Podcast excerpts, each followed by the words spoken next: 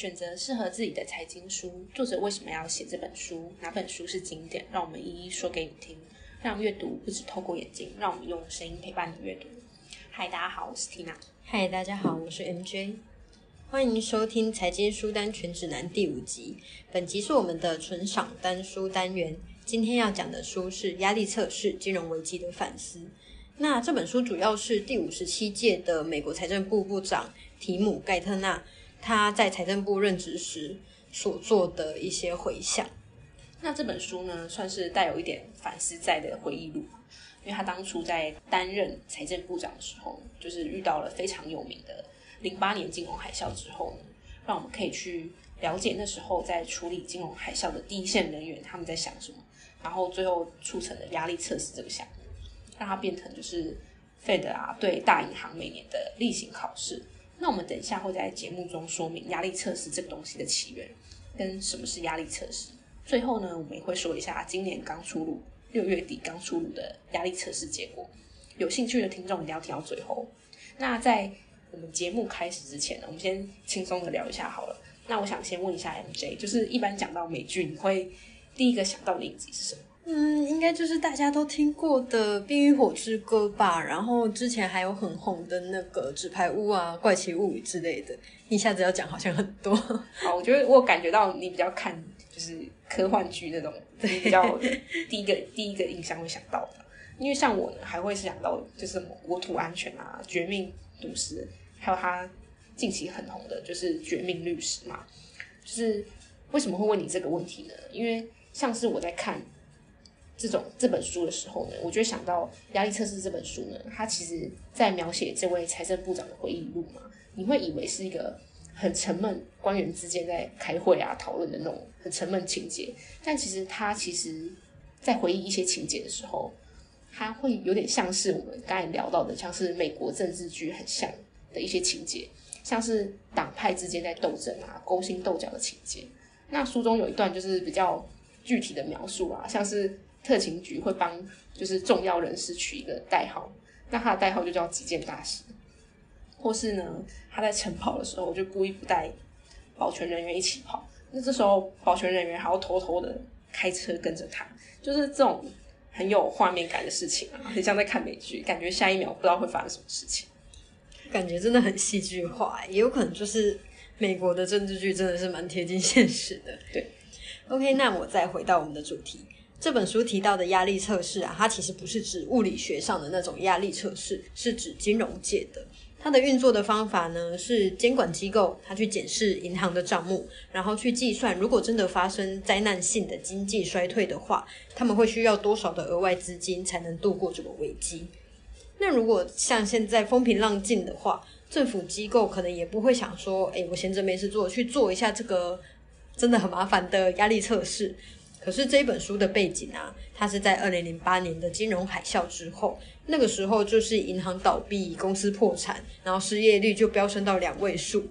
大家对银行的信心整个就很低落，再加上经济还衰退，所以书中就是在讲说，诶，这个经济方面的残局要怎么去收拾，然后要怎么去刺激、鼓励公司做投资的这种第一手的记录。好，那既然这位作者呢，他是。美国的财政部长啊，他在第一线去看这些人事物，然后从第一人称去处理这个事情，那他就会形容呢，他当初去待过这几个小圈子啊，像是财政部啊、Fed 啊、IMF 这几个小圈子，他也显示出了，就是其实美国金融政策呢，大部分决定金融政策的人，大部分都在这几个小圈子待过了，就是。换来换去的。那如果你你今天呢不想要待在公家机关了，私人银行啊，像是高盛啊、J.P. Morgan 啊，他们也就是会想要抢着雇佣你，然后你可以去空降当某个银行的高层。那这一本书里面呢，它其实主要是在反思说，诶，他当初选择先救哪些金融机构的理由，还有他救跟不救之间面临到的一些政治还有道德的矛盾。那也算是可以帮助大家之后再看一些财经新闻的时候啊，如果他们提到美国的财政部部长或是联储会主席出来发言的时候，就可以更了解他们的一些言外之意，还可以知道他们着重的议题还有政策可能的方向，最后就是了解一下财政部还有联总会之间的人员派系流动。那这位财政部长呢？他当初那个时代是要面临就是经济衰退的压力，跟金融海啸之后的一些残局的收拾嘛。那这本书呢，最后也会探讨他是如何处理的，以及处理的成效怎么样。那我这边再补充一下，美国现任的财政部长耶伦，他是七十八任的部长。那其实每个任期他都会面临到不同的挑战啦。现在的话，他面临的就是美国还有中国之间的经济角力的竞争，还有一些后疫情时代的通膨问题。好，那我们刚刚大已经大略的说了一下书籍的简介，还有作者的背景，再来我们就会开始讨论书中的内容。那压力测试这件事是怎么诞生的呢？我们要先来时间回溯一下，二零零八年金融海啸，各家金融机构发生问题的起爆点，还有各家金融机构就是接连面临问题的股牌效应，以及美国的金融机构监管部门的职责，也就是最后到底发生了什么事情，然后跟发生事情之后呢，大家各自所应对的方法。那我想应该要先让听众们了解，说美国金融机构的监管部门到底有谁，然后他们的责任又分别是什么。好，那其实呢，当时的美国监管机构非常之多，都是权责也相当的分散嘛。那消费者有消费者的金融保护局，证券又有 SEC 的证券交易委员会，期货又有期货交易委员会。那像是大型的控股公司，像是花旗好了，就是它旗下可能会有银行啊，或是非银行的子公司。再来还有一些国外的一些分支机构嘛。那这时候谁要去负责管花旗呢？就很难去判定，就会出现一个很吊诡的状况，叫做监管套利。就假设呢，我们今天呢，我发现哎，储蓄机构的法规呢比较松散，对我比较有利，那我就非常有计划的把我的银行重组组成。储蓄机构，然后以获得就是对我有利的监管待遇。也就是说，各家金融机构可以挑选自己喜欢哪一条法规来遵守。这样的监管感觉有点扭曲，而且不太健康。所以这本书的作者呢，他就在发生在发生金融海啸之前。本来就觉得说这种监管的机构虽然是行之有年啦，但是他又很不合常理，所以他三不五时就会请研究小组把风险报告拿出来，希望可以加强银行体系的监管。那这边这本书呢，最主要就是在讲三个监管机构，也就是报章媒杂志媒体在探讨美国经济最常提到的监管机构，有费德联准会、财政部、FDIC 联邦存款保险公司。那这也是后续在面临金融海啸的时候，政策动作是最多、后续影响也比较大的三个监管机构。那我简单介绍一下。首先呢，FDIC 联邦存款保险公司，它是一家公家机关负责的存款保险。它以前保险金额的上限是十万美元啦，不过在金融海啸之后，它就修改了法规，提升到二十五万美元。那这边我补充一下，就是大家如果有去开那个海外的证券账户嘛，尤其是在投资美股的方面的话呢，如果你去开合法的证券户的话呢，它也是有在这二十五万美元的保障范围内，也就是你可以呃不用怕公司这间证券公司倒闭，你至少还有二十五万美元可以拿回来。好，那再来呢是费德联准会。它主要呢是制定货币政策，去防止通货膨胀，来稳定货价。那实际的做法就像是调整基准利率啊，公开市场操作，还有贴现窗口政策以及存款准备金政策。以近一两年的财政财经新闻来看的话，大家应该也常常看到说，费德会议之后，他的现任主席鲍尔出来公布说：“诶，我要升息几码几码。”这就是联准会他们的功课。那最后的话是美国财政部，除了一般大众都熟知的制定管理税收之外，作者还要点出一个美国财政部的特别之处，就是他在对外的经济事务上面是具有影响力的。像是美国以前跟日本打贸易战的时候啊，作者那时候还是财政部里面一个小小的职员而已，那他就撰写了很多对于日本经济未来走势的预测。以现在来说的话，美国则是在和中国打那个贸易战。现任的财政部长是耶伦嘛？那大家也就很关注他对外的政策说法。好，那我们就监管机构大概就说到这边。那我们再把时间拉回到二零零八年金融海啸这边，那开始就是大家各间的金融机构开始陆续发生问题嘛。然后 MBS 呢，就是刺激抵押担保债券，它的价格跟平等呢一直被往下调的时候。这个时候呢，有一间很关键的银行，它被降平了，也就是贝尔史登，它是 MBS 的主要发行商。那它在二零零八年三月的时候，它的 MBS 也被降平，那它被各家的金融机构去挤兑，准备宣布破产。那这时候呢，联储会就出手了，因为他本来是希望就是有银行可以收购它，让它不至于就是马上就破产啊，而是希望它有金融机构收购它，然后让。让他配收购，然后整并一下。但是这个情况下呢，没有银行愿意在短时间内，就是不清楚事情的全貌下呢，就轻易的去承诺购买贝尔斯登的烂账嘛。那联储会呢，也不希望银行们就这样，呃，放弃收购，然后引起金融市场的大动荡，只好就是半推半就的就提供摩根大通一个收购补贴政策，让他成功去说服摩根大通同意收购贝尔斯登。到这边呢，虽然看起来是暂时安定了金融市场，但是联准会这样临时起意的收购补贴政策，它救了一次有危机的银行，却为之后的银行倒闭潮埋下了它到底要救还是不要救的这种道德风险。嗯，因为就是其实平息了贝尔斯登之后呢，后续还是有继续有引发一些问题嘛。因为紧接着就是房地美、房利美这两这两间就是发行刺激房贷的公司呢，被美国政府接管了。不过这边呢，因为这样这边不是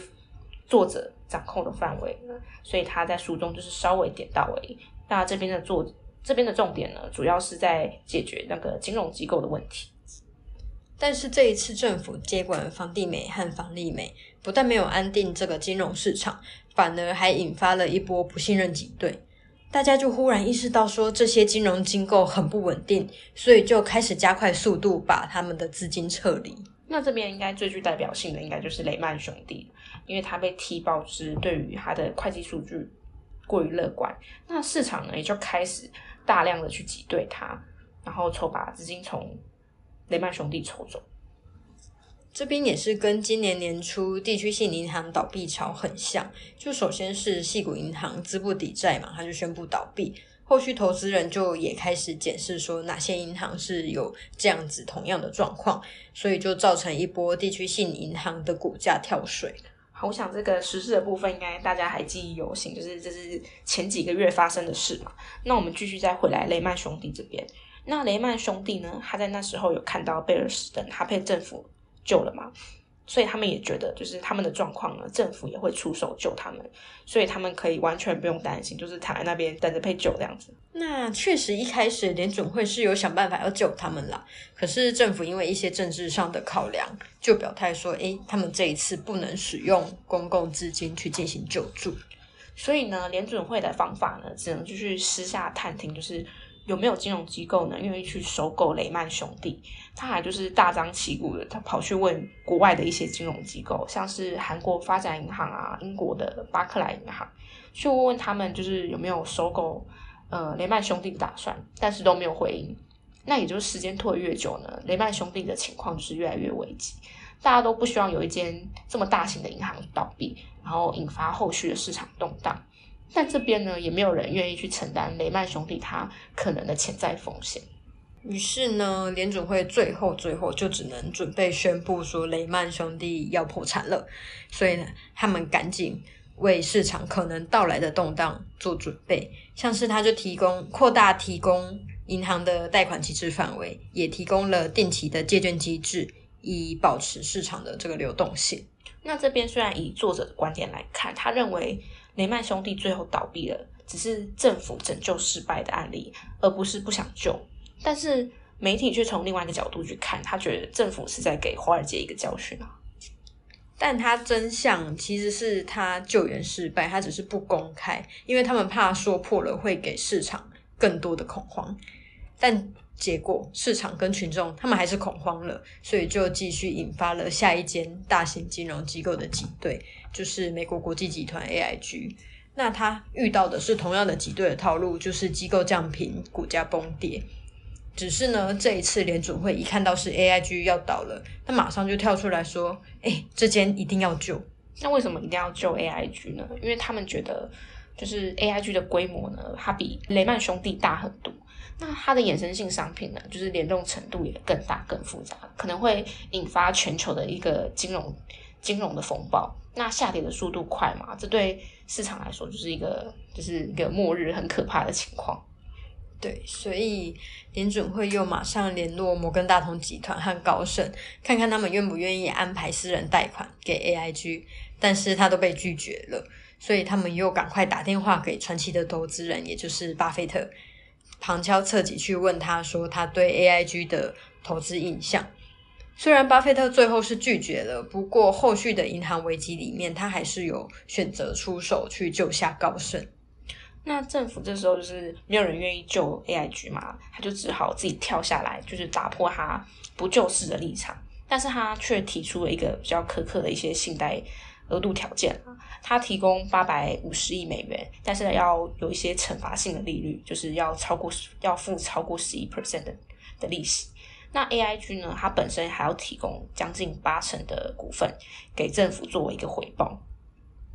后来这个挤兑风潮又继续蔓延，像货币型市场基金，它的挤兑就会扼杀美国企业商业票据的市场。那投资银行的挤兑就会引发银行的倒闭潮。那美国经济是承受不起这样不断出现的死亡漩涡，尤其是银行业，它更承受不起。那所以，像高盛啊、摩根士坦利啊、花旗，他们都陆续成了需要被拯救的银行。那这种死亡漩涡要怎么打破呢？就政府这时候就提出了创新的那个贷款啊，跟流动性计划。那这个这些计划呢，主要有三点啦。那第一点呢，就是商业本票融资机制，就是以往呢，联准会只能根据哎你提供什么样的担保品，所以它能再进行贷款给你。但是这个机制呢，它可以提供一个无担保品的贷款条件。那联准会会提供你，呃，联准会去购买你的无担保票据，但是它会收取一定的费用去作为回报。第二点呢是全面担保，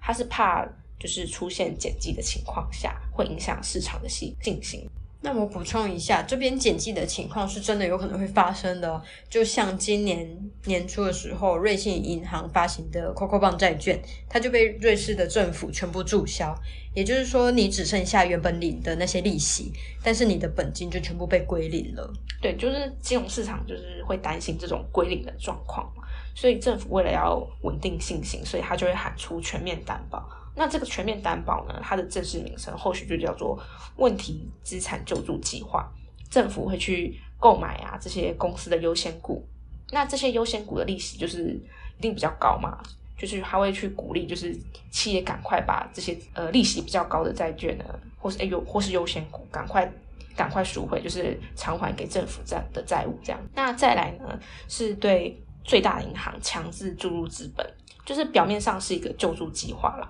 那实际上呢是政府呢去强制提供资金给这几间大银行，那不同意的银行呢，他就会政府就会加强去监管它，就变相变成是说，嗯，变相的威胁他们说，诶，如果后续你发生状况的话，政府的救助就不会这么慷慨。那听到这边，听众会不会以为这些都是过去的工具？但其实不是哦，这些其实一直延伸到现在都还有拿来被使用。就拿我们一开始提到的商业本票融资机制来说，它在二零二零年因为疫情崩盘的时候，这个机制就有被短暂的拿出来使用。那最新的像是今年的细谷银行倒闭，引发地区性银行崩盘的时候，政府方面也有提出新的流动性计划。去放宽贴现窗口，让金融机构申请贷款的时候，用证券担保品发行价去计算，又不是用市价去计算，所以他们就可以贷到更多流动性的资金。那总结一下，这时候的零八年金融海啸的数据，就是在这一年当中，有二十五间最大的金融机构，有一半的就是要接近倒闭啊，或是接受政府的救助，大概就是一个快倒了一半的状况。那后续就是开始要准备去恢复经济。那要怎么恢复经济呢？就是经历了金融海啸嘛，政府的呃经济的复苏呢，需要一点推力，要扩张性的货币政策嘛，也就是我们后来大家很熟知的 Q E 量化宽松，政府的一些大傻币政策。那金融业也需要大家对它恢复信心嘛。那这时候也就诞生出一个计划，叫做压力测试。它的目的呢，是要让不透明的金融机构去增加透明度，来减少大众对它的不确定性带来的恐慌。那压力测试这个计划具体的作为分成两个部分。首先，联准会会为最大的公司设计并且执行一个统一的测试，他去分析每一家金融机构呢，在遇到类似大萧条的经济衰退里面，它可能会面临的损失规模，然后再去分析它未来的收入和损失。好，听起来是不是很抽象？那我们这边就举个比较具体的数据来说明一下，就是假设呢，今天大家都会很关注，就是一些经济数据嘛，那我们就看这个失业率好了。那联准会呢，它会模拟一个，就是假设经济大萧条的情况下呢，嗯，失业率从可能本来的个位数，像是三趴好，它飙到一个。呃，两位数，像是十趴左右状况，去看看就是各间银行呢，可不可以熬过这个十趴失业率所带来的一些贷款的违约啊，或是挤兑。那借由第一部分的测试，第二部分联准会就可以大概估计说，诶，他每家银行大概需要多少的资本缓冲去度过这个灾难性的衰退，然后再给每一家公司一个自己筹集资金的机会。那如果银行他们没有办法自行筹到足够的资金，财政部也会及时注入额外的资金去填补这个缺口，那去降低大家突然破产的一个可能性。那这边的压力测试，就是其实就有点像是联准会呢，他平常会给这些银行模拟考，那大家都要考，不能拒绝，因为去他会去看看，就是这个模拟考呢有没有不及格的学生，那不及格的人呢就要补充资本嘛，那等大考。真正的大考来临的时候呢，联准会就可以知道哪一个学生呢最容易考不及格，可以有个事先有个心理准备。那压力测试理论上看起来是说得通的，但是在进行压力测试的期间，外界却抨击说压力测试就有点像是一个精心设计的骗局，因为最后压力测试的结果出来，结果是显示出利用现有的问题资产救助计划。它就能够对银行进行必要的资本重组，也就能成功度过压力测试模拟出来的难关。那压力测试没过的机构就需要额外的资金注入。那在当时主要是花旗啊、美国银行、富国银行啊这些大大银行。那以作者的观点来看呢，他觉得就是因为这种各种的政策啊、救助计划，就是包含一些担保啊、注资啊、贷款等，让金融海啸后的经济就是。逐渐复苏，然后有起色。那美国经济呢，也就是开始回到那个增长的曲线。这边就好像有点作者自己往脸自己的脸上偷偷贴金的感觉。后续呢，作者也在最后书中的最后一个章节去讲到对于金融改革法规上面的一些想法以及在面临立法的时候啊，他们党派之间的斗争，这些就比较偏严肃琐碎的部分啦。有兴趣的观众可以再去翻书看看。好，那我们就这本书内容大概讲到这边。那我们来更新一下，就是书中没有提到的最新状况，就是压力测试。压力测试这件事情，它其实后续呢，它一直有在执行。那每年会进行不同的呃沙盘推演、情境分析。像是今年的压力测试呢，它就是在六月底公布。那我们就这边稍微说一下今年的压力测试结果。今年呢，就是 Fed 它测了二十三间银行嘛。会遇到假假设会遇到就是经严重的经济衰退的状况，那银行的损失啊、收益啊、资本市足率，他们可不可以去有缓冲呢？那我这边就公布答案，就是这些银行都通过考试。那费德的副主席又出来表示，觉得他觉得他们的银行体系是非常的强韧的。那我们再来看看银行今年的考试题目是什么？这边假设的情节呢是动态的，它其实每年都会做调整。那像今年呢，它为了因应很多银行的倒闭，Fed 也做了很多压力测试模型的这个调整。他们就抓了几个假设的经济数据来看，像是刚才有提到的失业率如果暴冲到十趴，那商业商用的房地产如果价格忽然又暴跌了四成，或是房价暴跌了三十八趴之类的，或是短期利率也跌落到零之类，就这样子的假设，去看银行他们能不能承受这些股市的波动。